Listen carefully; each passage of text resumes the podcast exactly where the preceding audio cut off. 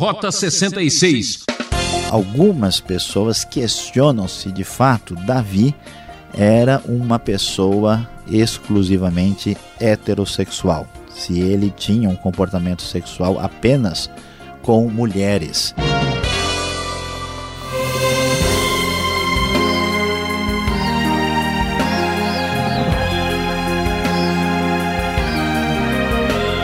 Temperatura máxima aqui no programa Rota 66, hoje dando início a mais uma série. Na verdade, seguindo agora nossa aventura no segundo livro de Samuel, que alegria, hein? Um rali pela Bíblia. O professor Luiz Saião abre essa nova fase de estudo bíblico no capítulo 1 do segundo livro de Samuel com o tema O caráter de Davi. Você sabia a medida fundamental de um homem não é como ele se posiciona em momentos de conforto e conveniência, mas como ele se posiciona em tempos de desafio e controvérsia? Então fique ligado. Eu, Beltrão, convido você a participar dessa aula sensacional.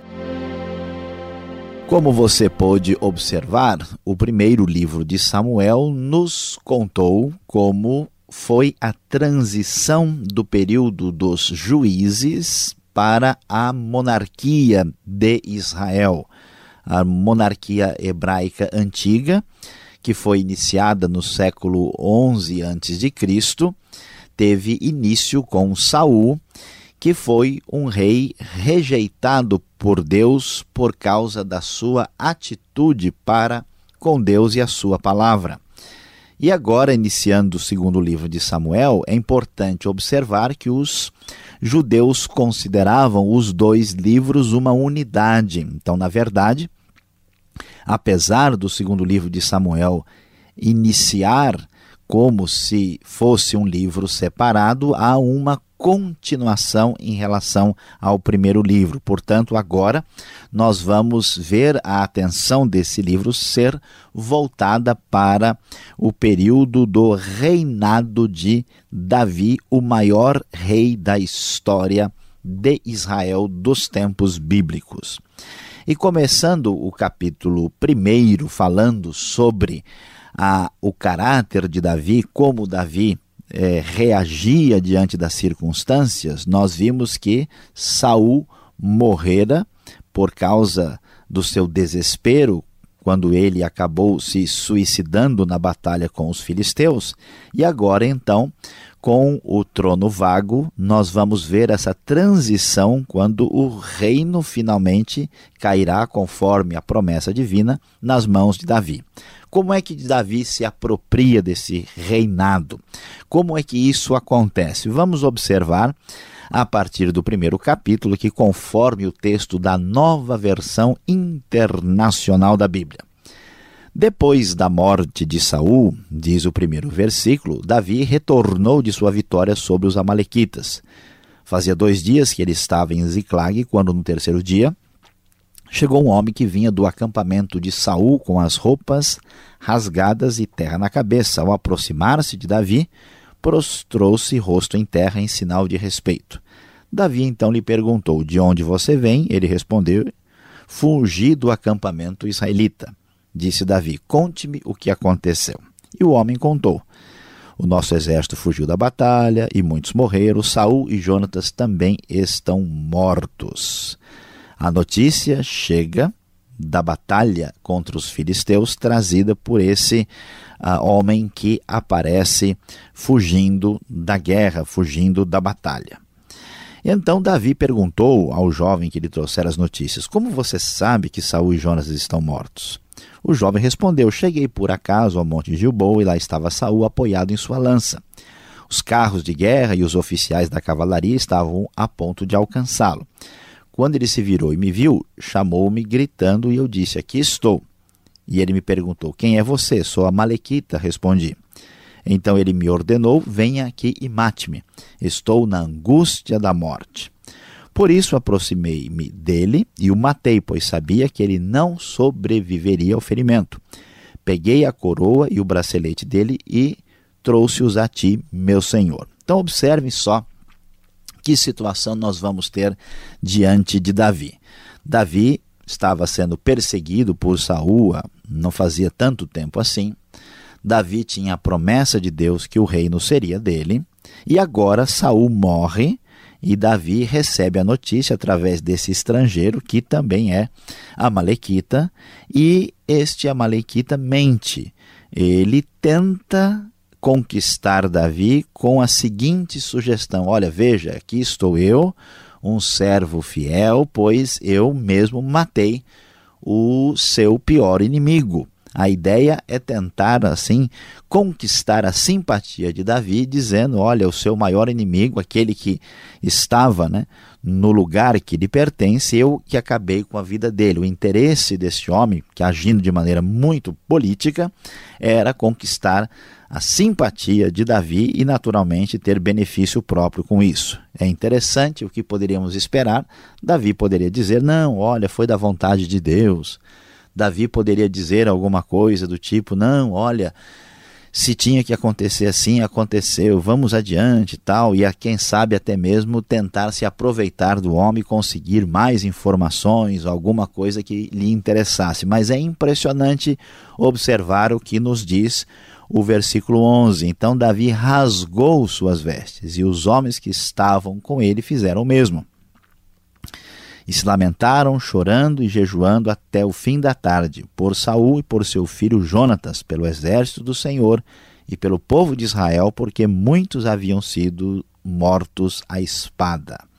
Davi não deu prioridade aos seus interesses, Davi não deu prioridade à, à sua liderança como rei, mas Davi estava pensando em primeiro lugar no povo de Israel, pensando no exército do Senhor e lembrando de Saul e de Jonatas, naturalmente Jonatas que era seu grande amigo também.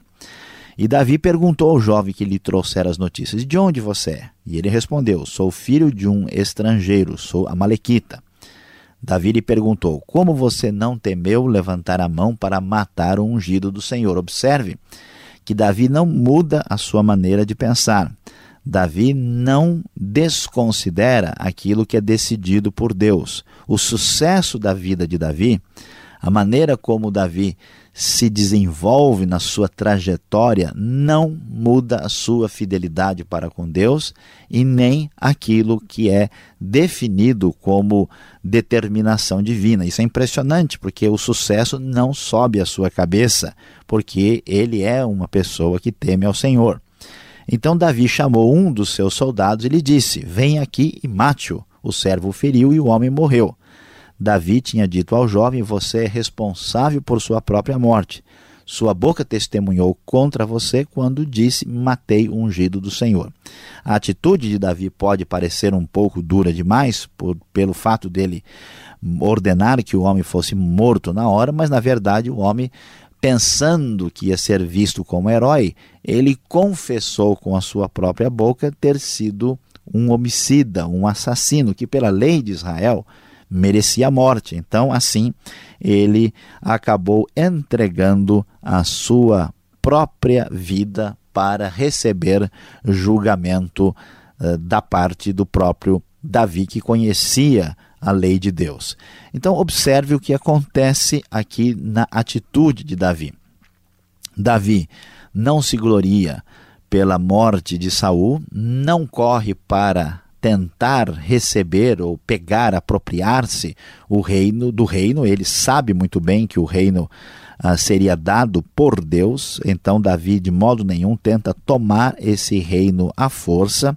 Davi fica chateado, fica triste, fica aborrecido com a morte ah, de Saul e também de Jonatas, e isso é tão impressionante que o final do primeiro capítulo de Samuel ah, nos apresenta aqui uma lamentação, isto é, uma poesia muito bem estruturada que nos fala sobre o sentimento de dor, de lamento, de tristeza de Davi por causa do que aconteceu. O texto nos diz que Davi cantou este lamento. Você deve lembrar que Davi tocava harpa, tocava instrumento, ele não era apenas um estadista, um guerreiro, mas também um músico. E ele então canta este lamento, o lamento que é chamado do arco, registrado no livro de Jazar, um livro que nós desconhecemos, que já falamos sobre ele aqui no Rota 66 e que é mencionado aqui também na abertura de 2 Samuel. E então, através ah, de linhas poéticas extraordinárias, Davi então apresenta o seu cântico de lamento. E ele podemos ressaltar algumas uh, estrofes, algumas partes que chamam a nossa atenção. Versículo 20 nos diz: Não conte isso em Gate, não o proclame nas ruas de Ascalon, para que não se alegrem as filhas dos filisteus, nem exultem as filhas dos incircuncisos. Davi está preocupado com o triunfo dos inimigos pela morte do rei de Israel, ainda que tivesse um reinado controvertido. Ó oh, colinas de Gilboa, diz o verso 21, nunca mais haja orvalho nem chuva sobre vocês, nem campos que produzam trigo para as ofertas, porque ali foi profanado o escudo dos guerreiros, o escudo de Saul, que nunca mais será polido com óleo. É interessante observar aí essa citação específica de Saul. Davi poderia ficar quieto, não mencionar Saul em função do passado conturbado, mas isso não acontece. É tão impressionante que versículo 23, ah, por exemplo, vai nos falar sobre a amizade profunda que ficou na história do relacionamento entre ele e aquela família. Saul e Jonatas, muito amados, nem na vida nem na morte foram separados eram mais ágeis que as águias, mais fortes que os leões. Chorem por Saul, ó filhas de Israel, chorem por aquele que eh, as vestia de rubros ornamentos e suas roupas eh, enfeitava com adornos de ouro. E depois, no final, ele ainda menciona Jonatas duas vezes e fala sobre Jonatas, sobre a sua grande amizade com aquele guerreiro. Como estou triste por você, Jonatas, meu irmão, como eu lhe queria bem. Sua amizade era para mim mais preciosa que o amor das mulheres. E assim, Davi encerra este lamento pela morte de Jonatas de Saul e pela perda que Israel teve naquela situação específica. E assim, então, vamos observar que o homem que será o grande rei de Israel mostra aqui de maneira muito clara e decisiva como a sua a trajetória desenvolveu nele um caráter que foi preparado por Deus através dos conflitos, das tribulações, dificuldades e o que é mais importante na vida, Davi é, conseguiu obter através da graça e da bênção divina, que foi um caráter muito impressionante. Não se esqueça dessa verdade sobre a grande lição que a vida de Davi já começa a nos ensinar hoje aqui no Rota 66.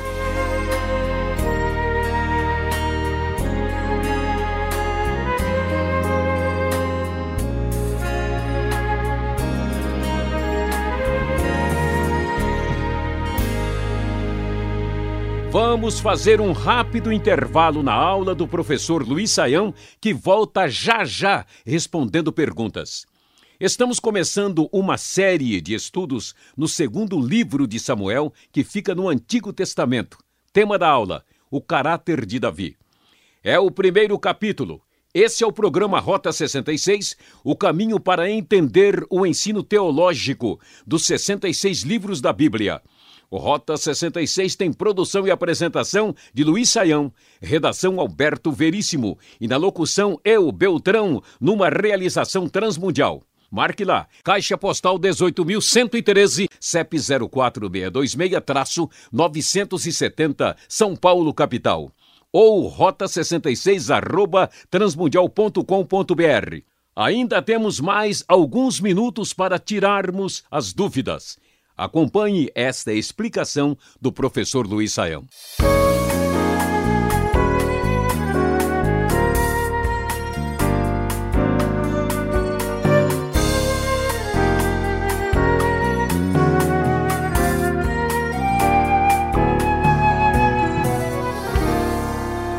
Estamos começando uma nova série Vida Nova no seu rádio, um programa diferente, o Rota 66. Ele está continuando a série agora no segundo livro de Samuel. E o professor Luiz Saião está aqui com a gente para responder algumas perguntas após a sua exposição. Professor, o que de fato aconteceu no episódio da morte de Saul? Davi então ele percebe que era uma mentira do Amalequita ou é uma outra versão? Quais são os fatos que a gente deve crer? Ah, Pastor Alberto, quando nós vamos observar o início do capítulo 2 aqui, é, vamos perceber que é, temos a presença de um Amalequita. E aqui é importante uh, separar. Isso aqui não tem nada a ver com o que aconteceu lá no caso do suicídio de Saul. Esse Amalequita é alguém que deve ter visto ou ouvido falar do que aconteceu. É mais provável que ele tenha presenciado ou estado muito perto, porque ele se apropriou de algumas coisas que Davi eh, reconhece como sendo de Saul, né? Davi não está aqui, não, não há nenhuma base no texto para entendermos que Davi acreditou ou não acreditou no homem. O que acontece é que Davi agiu com o homem uh, levando em consideração as suas próprias palavras, porque a atitude do Amalequita foi absolutamente política. Ele tentou se aproximar de Davi, dizendo: Olha, eu vou conseguir uma boquinha no governo do novo rei. Vou conseguir um espaço lá. E aí ele diz: Olha, fui eu que matei o seu inimigo. Né? Está se baseando aqui na, no, na importância da vingança. E quando isso acontece, Davi então traz a punição uh, merecida para aquele homem, porque ele estava confessando seu próprio homicídio e assassinato. Então, é, isso deixa mais claro o que aconteceu no episódio quando a suposta morte de Saul pelo Amalequita é relatada aqui no capítulo 1. Na primeira parte do programa, na sua exposição, você comentou no verso 21 que o escudo de Saul uh, não havia sido polido. Mas na minha versão aqui diz um, um escudo que não fora ungido. Por que essa diferença de tradução? Qual que é o certo aqui? A pergunta muito interessante e ela merece uma atenção especial. A questão é que nós temos no texto uh, bíblico, literalmente, a ideia uh, do texto hebraico é que o escudo de Saul não tinha recebido óleo, não havia sido passado, colocado óleo sobre ele. E aí vem a questão, né? O, o derramar óleo, ou colocar óleo, ou passar óleo, pode ter significados diferentes. Né? Essa palavra óleo é a mesma palavra, por exemplo, a gordura. Né? Ah, e aqui a tradução da NVI, por exemplo, é uma tradução bastante é, correta, muito objetiva, porque faz o que a gente chama de uma tradução ah, contextual. Ou seja, o que, que essa palavra ah, significa nesse contexto. Ah, isso, então, nos dá a ideia de quando é que a gente passa óleo num escudo, né, não é para ungir o escudo, não é uma cerimônia de ordenação, não é uma cerimônia religiosa. Né? O sentido é de polir né, um escudo preparado para a guerra, ainda mais na poesia. Então, diante dessa realidade, nós vamos, uh, uh, de fato, fechar aqui com a tradução da NVI, que é mais adequada e mais correta no contexto que temos aqui no versículo de número 21. É, é uma leitura para quem quer entender o texto, né? Exatamente. Agora, será que Davi está sendo sincero, chorando por Saul, que era o seu inimigo, o estava perseguindo? É, esse poema ele faz nesse intuito? Pois é. Uh, a coisa aqui precisa ser bem percebida. Veja, Davi desenvolveu a maturidade de aprender a separar as coisas. Quando nós temos uma atitude ah, absolutamente egocêntrica, nós vemos as coisas do ponto de vista humano. Davi, é a semelhança de José, ele enxerga a história do ponto de vista de Deus. Então ele não diaboliza Saul, né? ele não entende que Saul é um filho do mal, é um perverso, ele trata Saul do ponto de vista do que Deus determinou. Saul foi escolhido como rei de Israel e eu não vou tirá-lo de lá. Ele respeita Saul e entende a fragilidade de Saul. Então, o que a gente deve eh, perceber? Davi tem gratidão porque ele subiu na vida graças a Saul, em grande parte, humanamente falando. Davi tem uma amizade forte com a família de Saul. Então, na verdade, Davi é sincero, ele chora por Saul apesar daquilo que Saul representou de perigo para ele. Isso não é tão difícil de entender. Né? Tem várias pessoas que são complicadas, né? E às vezes até enche um pouco a paciência da gente, mas a gente gosta das pessoas, né? Então, uh, isso no caso de Davi também é uma realidade. Tá certo. O tema do estudo de hoje é o caráter de Davi. Qual é a principal virtude de Davi neste episódio? Olha, pastor Alberto, eu acho que se prestarmos atenção ao texto um, devidamente, o que se destaca aí na atitude de Davi é a sua tranquilidade, a sua atitude diante do poder. Por quê? Porque o que, que a gente vê né, em grande parte uh, da trajetória humana? Né, que a gente conhece as pessoas quando elas têm poder na mão.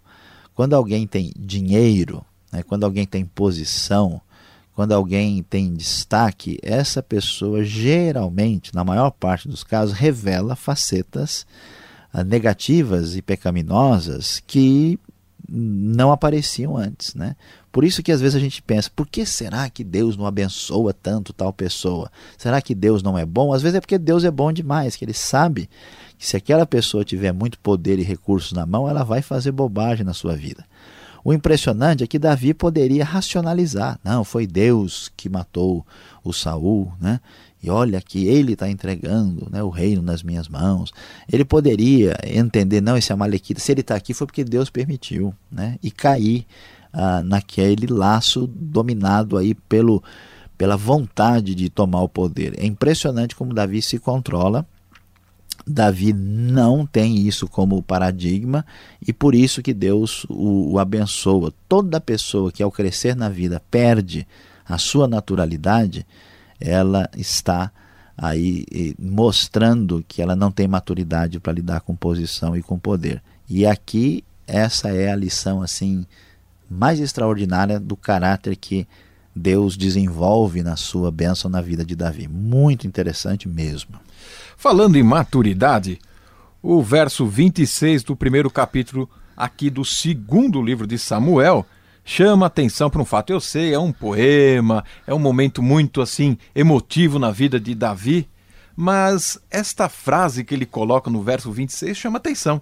Que devemos pensar sobre o comportamento sexual de Davi aqui, porque o pessoal interpreta e fala cada coisa por aqui, né? Pois é, pastor Alberto, essa pergunta é muito importante e bastante pertinente. Né? O que, que acontece? Uh, há algumas traduções da Bíblia, elas talvez não tenham percebido a necessidade de diferenciar uh, certas expressões aqui. Eu já vi uma tradução antiga que diz que o amor, né, o seu amor, era melhor ou mais precioso que o amor das mulheres. A NVI corretamente traduz assim: Sua amizade era para mim mais preciosa que o amor das mulheres. Então veja bem, ah, algumas pessoas questionam se de fato Davi era uma pessoa exclusivamente heterossexual, se ele tinha um comportamento sexual apenas com mulheres. Ah, e isso precisa ser bem explicado aqui. Primeiro é que a, a prática da sexualidade que ultrapassava o relacionamento homem-mulher era rejeitada na lei de Israel antiga. Então veja bem que esse era o padrão da sociedade. Outra coisa, hoje em dia, se uma pessoa, por exemplo, numa posição de destaque, se ela tem uma postura diferente desse padrão heterossexual, uh, essa pessoa muitas vezes é questionada, especialmente alguém com liderança política ou religiosa. Uh, naquele tempo isso seria muito mais difícil. Se fosse o fato que Davi uh, tivesse um padrão, um comportamento diferente do que se esperava na sociedade de Israel antiga, era muito difícil que ele viesse a assumir um reinado. Era muito improvável que Saul precisasse persegui-lo? Era simplesmente Saul poderia contar isso, colocar diante de todos. Se fosse verdade que Saul uh, tivesse essa perspectiva, ele teria talvez eliminado o seu próprio filho. Então, assim, analisando a coisa do ponto de vista histórico e sociológico, é muito difícil contrabandear essa ideia para dentro do texto, né? Até porque Davi, se a gente pode assim reclamar do comportamento sexual de Davi questionar exatamente do outro lado. Ele parece né, ter tido um número maior de mulheres e é tão, às vezes, assim. Uh, surpreendente que mesmo quando ele já está idoso, ele ainda tem lá uma moça que o acompanha. Então, se a gente for fazer justiça à história, Davi pode ser mais repreendido né, pelo seu uh, comportamento heterossexual múltiplo, né, de relacionamento com várias pessoas, do que por qualquer outra possibilidade que venha a ser levantada. Então, uh, eu, isso é muito tranquilo, difícil, né, uma argumentação técnica e científica bem pensada vai permitir que a gente chegue a conclusões diferentes daquilo que os próprios textos sinalizam com bastante objetividade. Obrigado, Sayão, pelas respostas. Você que está nos acompanhando, ainda temos mais um minuto para uma palavra para você.